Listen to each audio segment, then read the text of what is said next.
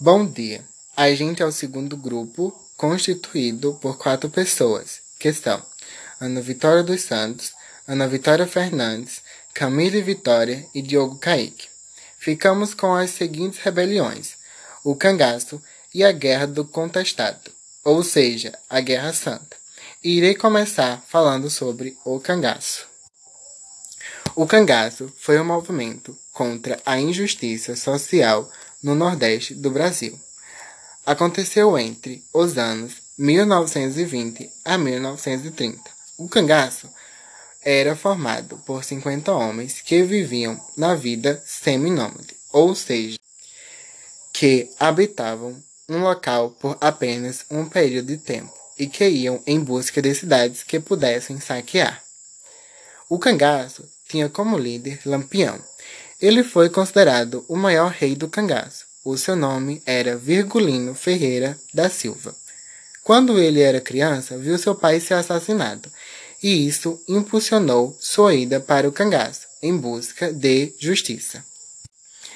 Algumas pessoas o consideravam como justiceiro, tirava dinheiro dos ricos para dar aos pobres. Outras pessoas o tinham como criminoso saqueador, seu nome ficou reconhecido pela brutalidade com qual atacava as cidades.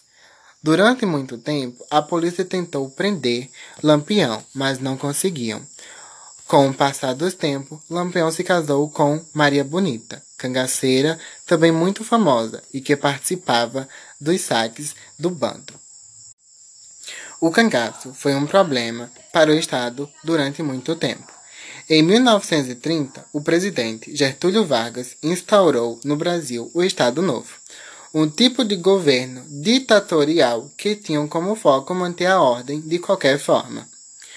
Os cangaceiros foram colocados em uma lista de extremistas perigosos e o exército foi chamado para aniquilá-los. Os soldados conseguiram abordar o bando, assassinando Lampião e Maria Bonita. Assim foi dado ao fim do cangaço. E agora vamos falar sobre a Guerra do Contestado. Foi um conflito sociopolítico armado que aconteceu em 1912 a 1916 nos estados de Santa Catarina e Paraná. Recebeu esse nome porque foi causado por disputas de terra entre os dois estados. À frente dessa batalha estava José Maria de Santo Agostini. Tinha como objetivo lutar pelos direitos da população menos favorecida, pois o governo não garantia os direitos dessa parte da população.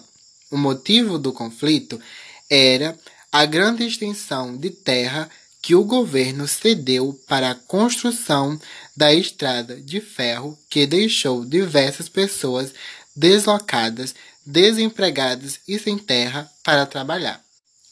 O Estado passa a perseguir os líderes e iniciou o armamento de seus soldados, que lutaram contra os camponeses e suas ferramentas agrícolas o que levou à morte, em sua maioria, dos agricultores. Essa guerra teve duração de quatro anos e deixou entre 15 e 20 mil pessoas mortas. Os indivíduos pobres continuaram na situação de miséria e foi assinado o Acordo de Limites Paraná-Santa Catarina, em 1916, o que encerrou essa guerra sangrenta.